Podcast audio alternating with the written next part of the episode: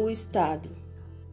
O conceito de Estado temos que aprender para nossos direitos também compreender que é no capital que se detém o poder. Saúde alimentação, trabalho, saneamento e educação são deveres do Estado essa redistribuição de benefícios sociais é direito do povão. O povão é quem produz a mais-valia que conduz o poder do capital e tem o Estado como regulador social.